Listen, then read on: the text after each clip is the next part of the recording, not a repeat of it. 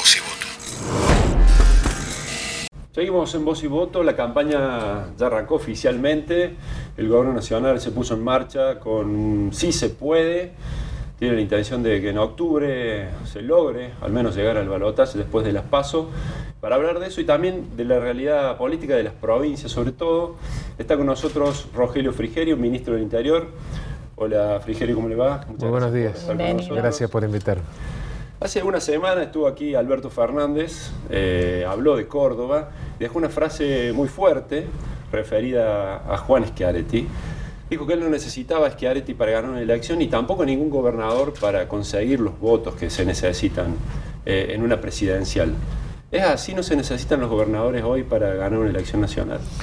Bueno, los gobernadores, salvo cuatro excepciones ya tuvieron sus campañas y sus elecciones.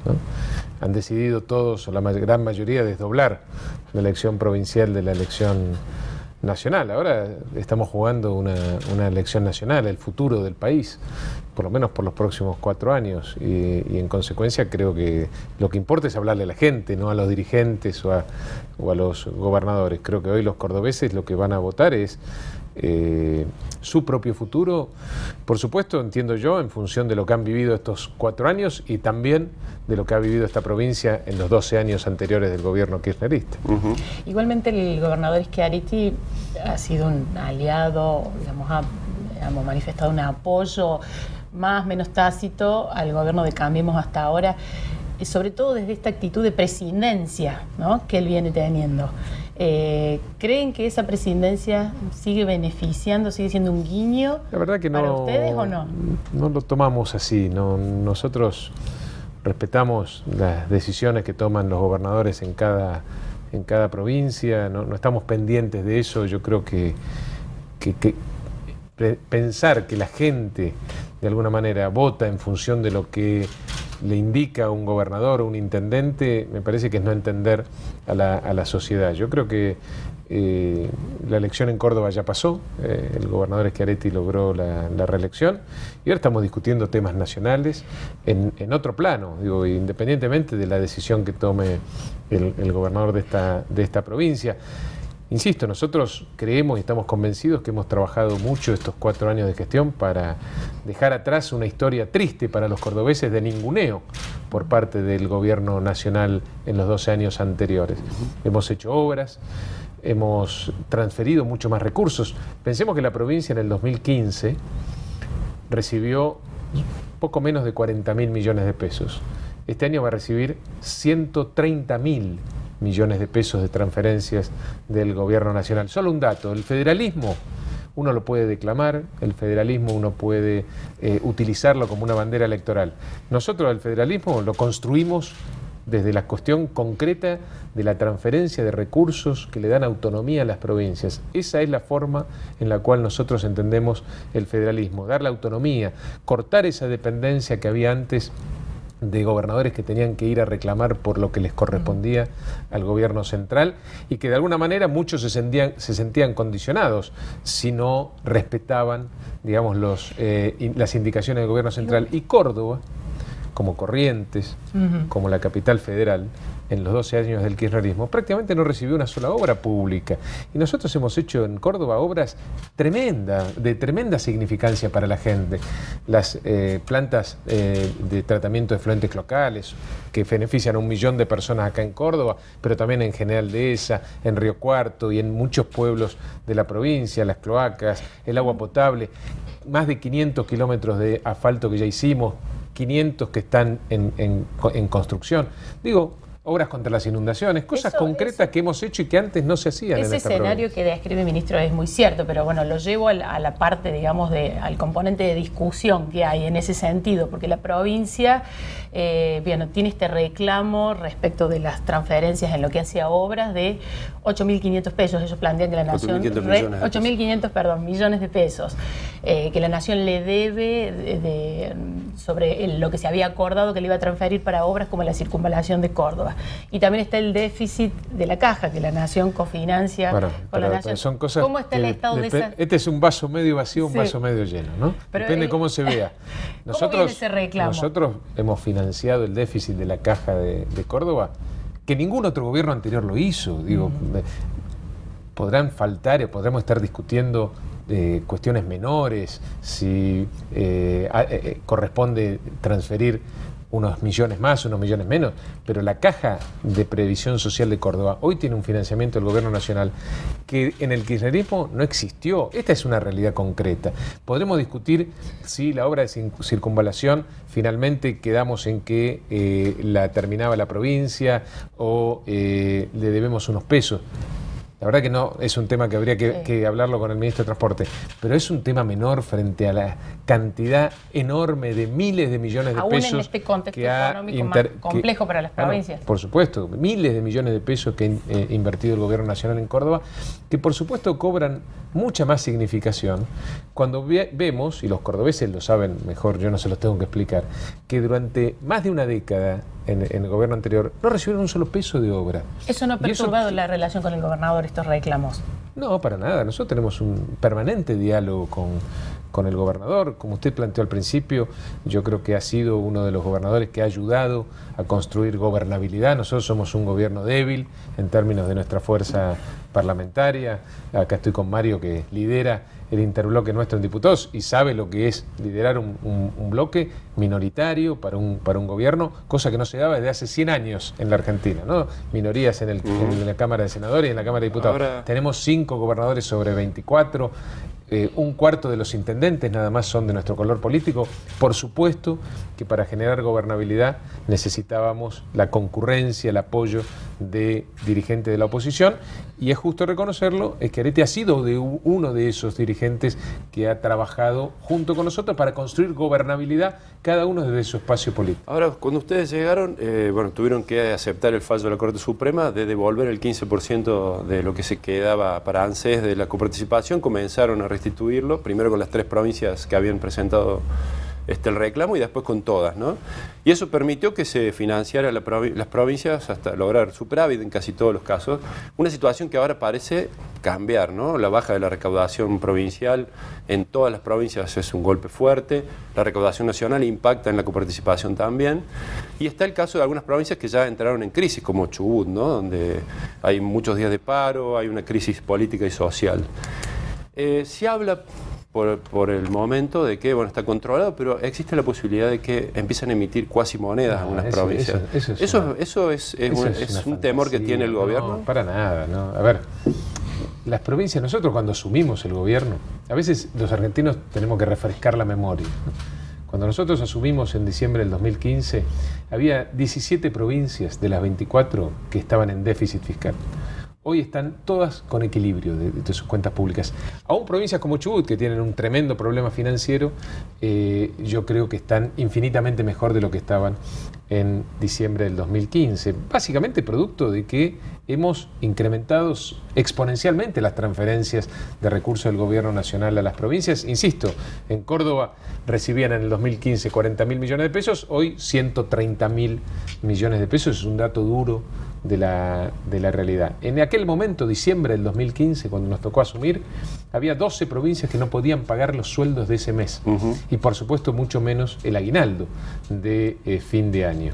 Nosotros tuvimos que rascar en el fondo de la olla porque también habíamos recibido un país quebrado desde el punto de vista fiscal y financiero y pudimos ayudar a que todas esas provincias cumplan eh, o pudieran cumplir en aquel momento sus responsabilidades indelegables. Y además como bien lo planteó usted, empezamos a transferirle esos recursos que el gobierno anterior le había quitado, ese famoso 15% de la coparticipación, no solo a las tres que habían recibido el fallo, sino, a, todo, a todas mm. las provincias.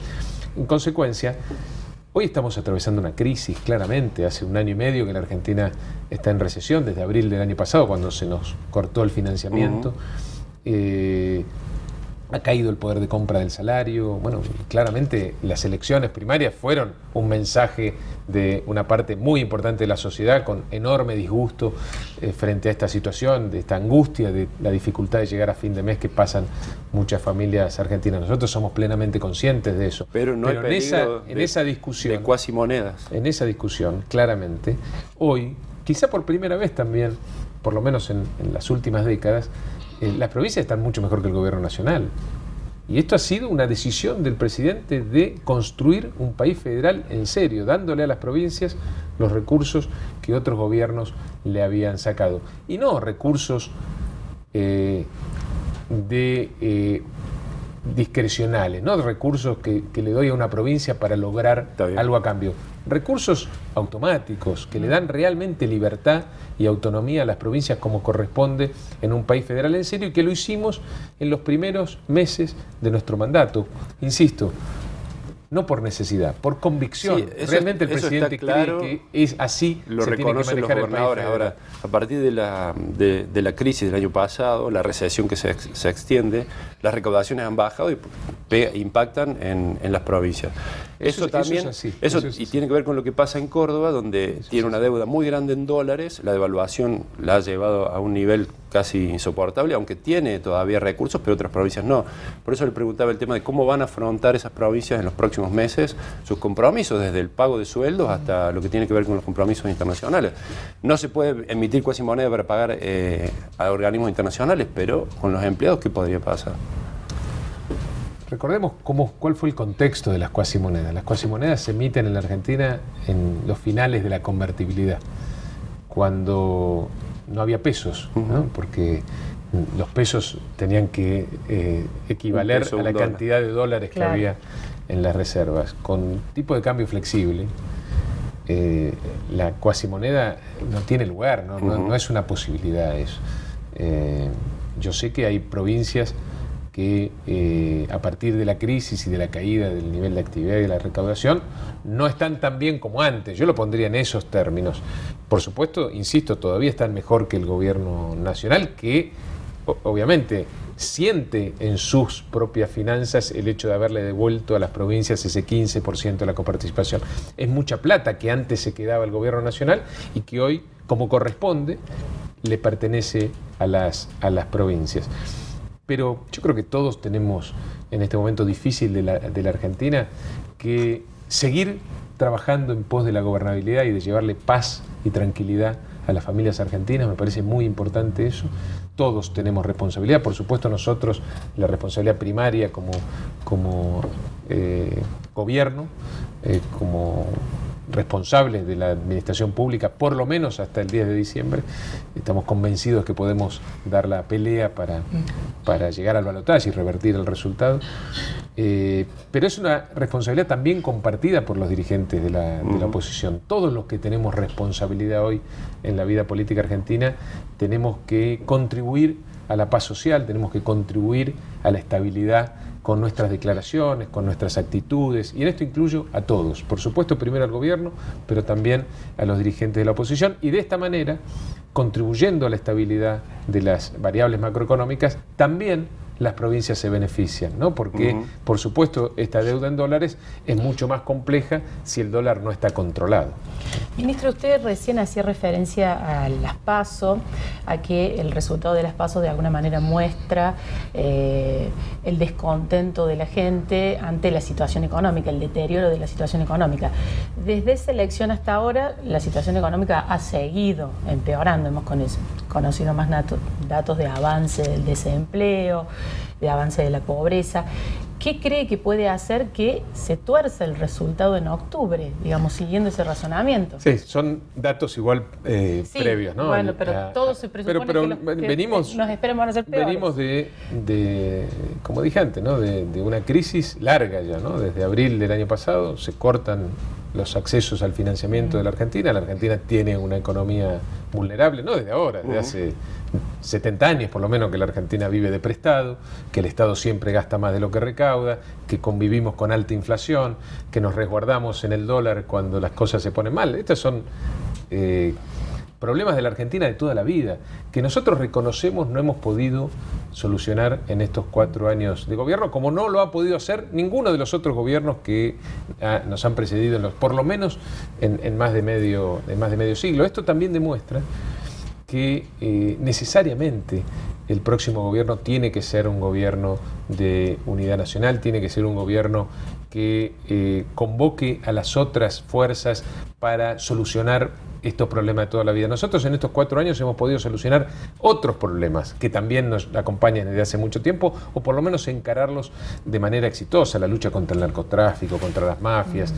eh, insertar a la Argentina de manera inteligente en el mundo, la, la soberanía energética, eh, el plan de infraestructura ambicioso y transparente que hemos llevado adelante. Hay muchas cosas que sí hemos podido lograr. Mm pero claramente en términos de estos viejos problemas de siempre de la Argentina, la inflación, el dólar, caer en una crisis de actividad cada 3, 4, 5 años, son problemas que no hemos podido resolver, igual que no lo han podido hacer los gobiernos anteriores. Lo primero que va a hacer el presidente, si es reelecto, es convocar a una mesa a eh, Alberto Fernández, a Lavagna, a los dirigentes de la oposición, para que todos podamos, cada uno con su experiencia de gobierno, contribuir a que estos viejos problemas de toda la vida de la Argentina por fin podamos resolverlos, porque hemos demostrado que cada uno por separado no ha tenido éxito para solucionar. Pero, como dice Florencia, ¿cómo, van a batallar para el 27 de octubre? Porque hay que, primero hay que pensar en la elección.